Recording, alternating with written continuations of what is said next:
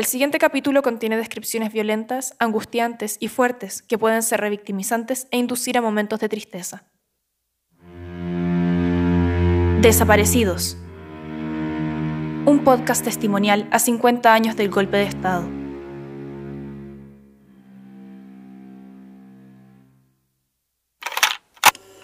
Fíjate que primera vez que lo digo, pero hasta el día de hoy me siento culpable de no haber estado esa noche ahí.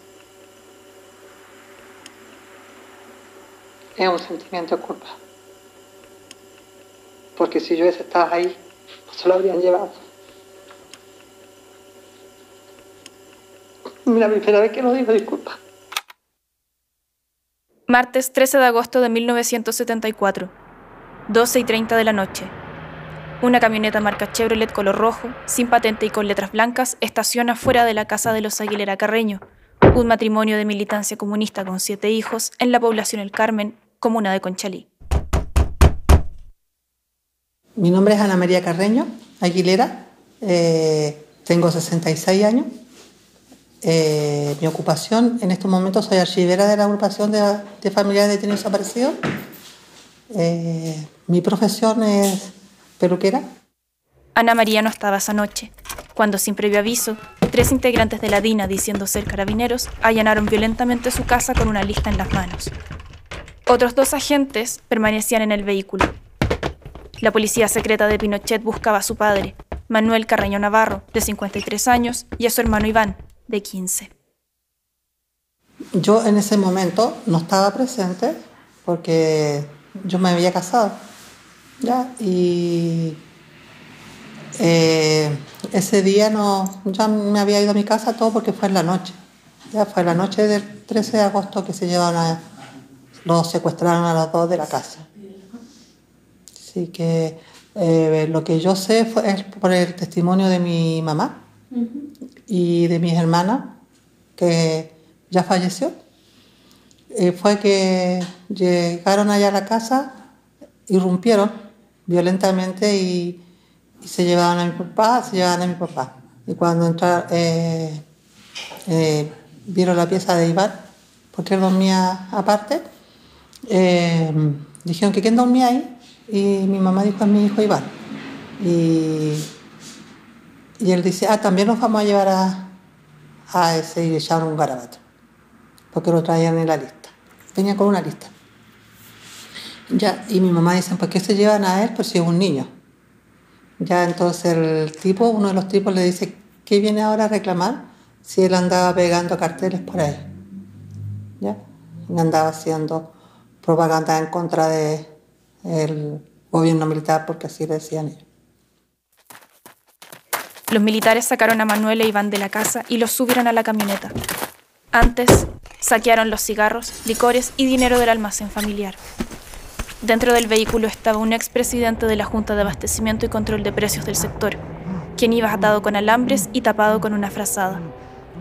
Él, sobreviviente de lo que después ocurriría, pudo reconocer a los detenidos desaparecidos de Ana María Carreño. Sin embargo, no prestó declaración por encontrarse en el exilio. Al día siguiente yo me enteré y fue eh, horrible, pues yo ya no, nos cambió la vida así de un día para otro porque ellos aparte de todo robaron, hicieron saqueo en nuestra casa, se llevaron el eh, cigarros, porque mi papá tenía negocio, eh, los licores más caros, eh, el dinero, todo eso. Manuel e Iván fueron trasladados hasta Londres 38, centro secreto de detención y tortura de la DINA, donde otros sobrevivientes también los pudieron reconocer. Bueno, ahí nosotros ya eh, mi mamá empezó primero la búsqueda hasta que la hostigaron, la hostigaron tanto que ella se tuvo que asilar. Ya, y se fue al exilio en el 78. Y yo más o menos en los años 80 eh, tomé la bandera de, de buscar a mi papá y a Iván. Fue una operación en todo el barrio. Desde el día anterior, habían visto muchos carabineros rondando la población anexo Independencia de Conchalí. De hecho, otras cuatro personas secuestradas que vivían cerca de Manuel e Iván sobrevivieron al horror y pudieron decir qué había sucedido con dos de los hombres de la familia Carreño Aguilera. No tengo muy claro cuándo fue retiro de televisores. ¿Ya? Porque cuando hicieron esa, esa me, me llegó la duda. ¿Ya? Dije yo retiro de televisores y empezamos a averiguar y ahí, ahí donde fue yo que empecé a, a involucrarme más en la agrupación. ¿Ya? No sé en qué año fue, si no, para hacerte esa certera. Eh, pero yo sí que tengo claro que fue antes del 1980. ¿ya? Y después fue eh, los hornos de Lonquén. Ese es otra parte, es, otro factor que a mí me marcó. Que yo ahí más o menos calculé que podían estar muertos. A mí eh, yo escucho algo de los hornos de Lonquén y me, me familiariza. Más que con el aparato ese de retiro de televisores. La madre de Ana María, Ana Concepción Aguilera, comenzó la búsqueda de inmediato, pero los tentáculos de la dictadura la hostigaron tanto que tuvo que renunciar a seguir viviendo en Chile. Austria fue el destino de parte de la familia que debió exiliarse para respirar un poco de paz.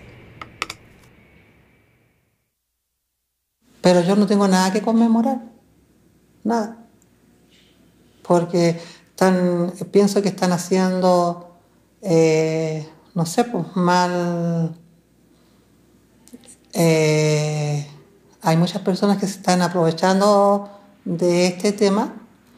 ¿En qué sentido? En que ensalzan el golpe de Estado, siendo que nosotros hemos siempre buscado verdad y justicia. Entonces ahí hay una disyuntiva, es como una... Eh, contraparte tan fuerte que me da un poco de, temor que la derecha eh, pueda lograr decir, justificar el golpe de Estado. Porque lo que quieren ellos es justificar el golpe de Estado, invisibilizarnos y quieren hacer, eh, ¿cómo se llama esta? El, ay, se me fue la palabra, pero es como borrar mm, eh, el episodio. ¿Me entiendes?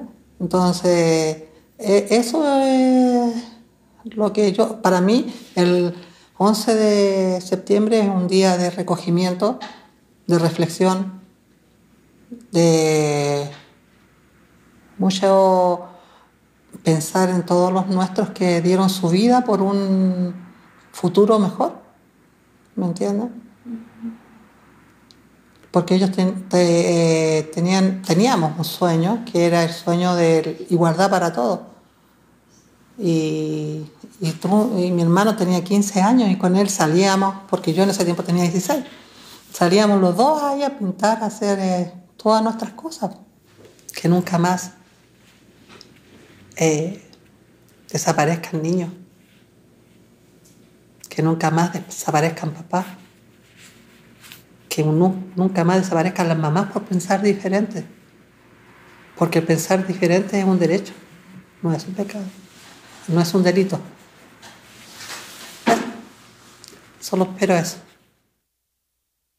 Otros sobrevivientes de Londres 38 declararon sobre el crimen de Manuel Carreño Navarro e Iván Carreño Aguilera, señalando que fueron cruelmente asesinados en aquel centro de tortura ubicado en el centro de Santiago.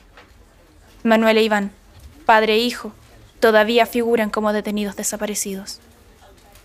A 33 años del fin de la dictadura, según datos oficiales, solo han sido identificados 307 cuerpos o restos óseos y 1.162 personas siguen desaparecidas. Desaparecidos, un podcast testimonial a 50 años del golpe de Estado.